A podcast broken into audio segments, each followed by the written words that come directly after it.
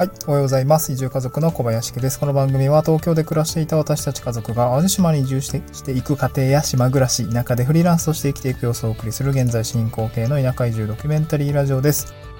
えー、っと、おはようございます。今日、まあ、淡路島ですね。まあ、8月下旬になって、えー、雨が上がってですね、だいぶ、うーなんて言うんでしょう、日差しが強くなって、日中は33度ぐらいですかね。めちゃくちゃ暑いんですよね。まあ、子供と最近は、なんていうんですかね、子供が自転車をですね、えっ、ー、と、まだ2歳になるちょっと前なんですけど、あの、まあ、椅子に座って、こう、自転車に乗って、こう、出かけたい、みたいな。電車乗るあ、自転車乗るっていうと、乗るみたいな、そんな感じでですね。まあ結構暑いんですけど、自転車に乗らされるっていう状況なんですけど、まあかわい、子供はね、可愛いんですけど、えっ、ー、と、淡路島で、まあ暑い中自転車に乗っている親子でございますと。うん。ちょっとね、前は、前置きはこんな感じにしておいて、今日ですね、ご紹介したいのは、反、えっと、トークテーマですね。反響多数、 Voicyの過去放送検索サービスでできること。かっこ Voicy編ってことですね。はい。まあ、これちょっと、トークテーマ間違っちゃったな。 Voicyの、まあ、過去放送の検索サービスっていうのを、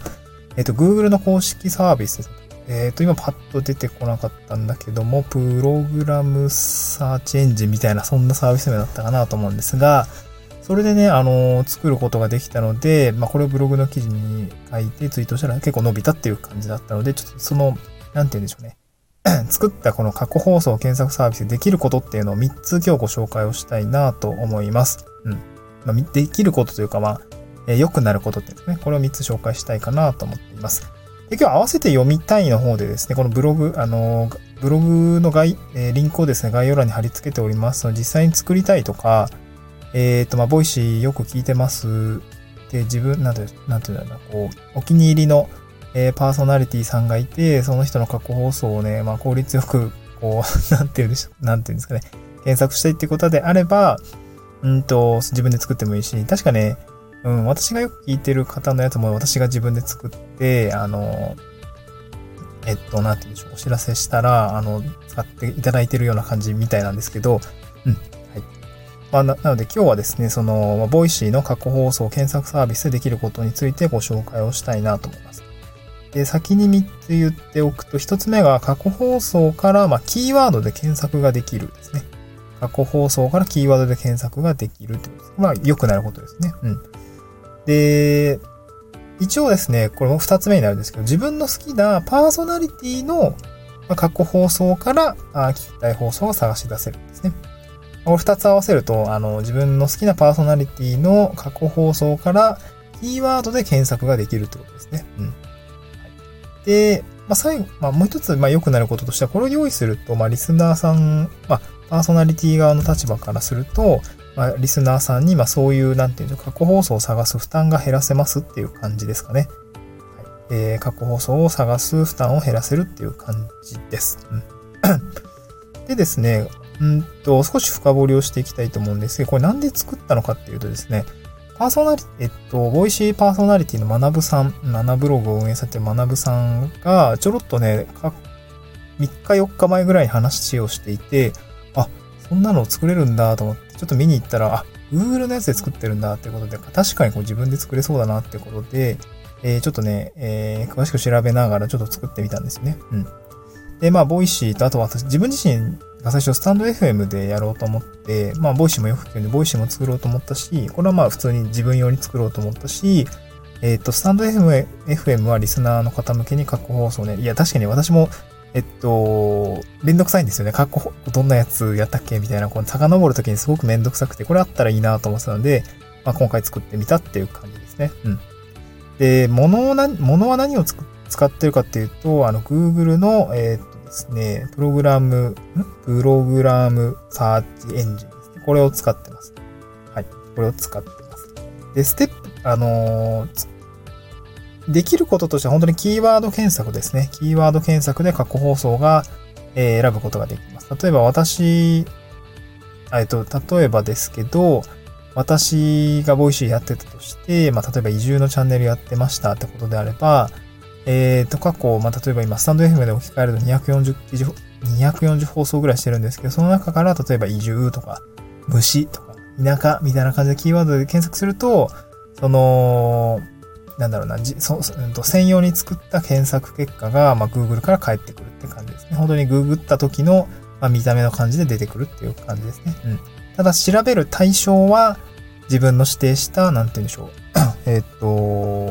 なんて言うんだろうな。検索の、えっ、と、範囲内ってことですかね。うん。検索の範囲内っていう感じです。で、まあ、 Voicyの場合は、なんかこういう、よく見るとですね、あの、URL、ブラウザで Voicyのチャンネルを開くと URL にですね、あの、パーソナリティごとに ID が振られているんですね。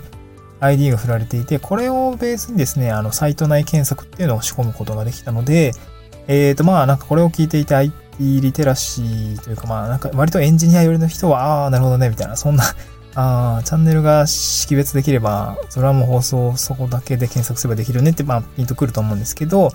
まあ、学さんの放送を聞いていて、あ、確かにそういうことができそうだなっていうところを私もか なんかピンときて、ちょっと作ってみたら結構反響があったっていう感じですね。すごくね、やっぱり便利になりました。うん。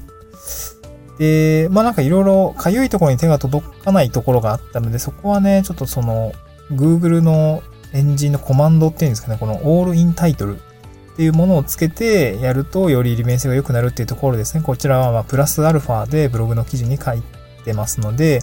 それもね、合わせて読んでいただければなと思うんですけど、まあ、もろもろですね、あのー、なんて言うんでしょう。ま、できることとして、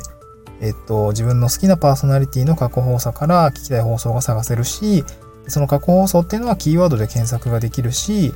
で、パーソナリティとしてはリスナーさんにですね、過去放送を、え、探す負担を減らせることができるよっていうことが、まあ、この過去放送検索サービスっていうことでですね、できるわけでございます。この Voicy編ではですね。で、まあ、なんていうの、まあ、で、結構解説っていう意味合いでは、なんて言うんでしょうね。うーん、ちょっとね、ブログの記事ベースじゃないとちょっとわかりづらいんで、あの、この、stand F の放送ではあまりやりませんが、結構ね、その、たくさん過去放送してる。1000とか2000とか放送してる人からすると、まあこれを導入することによって、過去の放送もよく聞かれやすくなると思うんですね。 Voicyなんかだと よく、よく聞かれてる放送っていうセクションがあったりするんですけど、まあ、埋もれちゃってる放送もやっぱりあるわけですよね。1000回とかの放送してて、私も、えー、240放送してるんですけど、スタンド FM で。やっぱり埋もれちゃってるなと思ってて、これやっぱり検索して、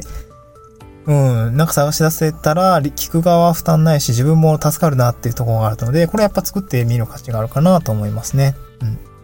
で、私自身あの、今、スタンド FM で同じことができないかなっていうのをちょっと調べながらやっていて、まあ、うーん、まあ、できそうかなっていうところはあるので、これまたブログ記事にしてまた出しない、出したいなと思いました。うん。やっぱ今音声配信って結構、なんて言うんでしょう。広がってきているので、まあ、これからこう、どんどん放送数があの、多くなってくるところがあると思うので、まあ、そこはね、なんか工夫ができるといいなというところで、まあ、今回サービスを作ったっていう感じですね。うん。もう無料で作れるんで、ぜひブログの記事を読んでみてですね、まあそういうことができるんだっていうところがですね、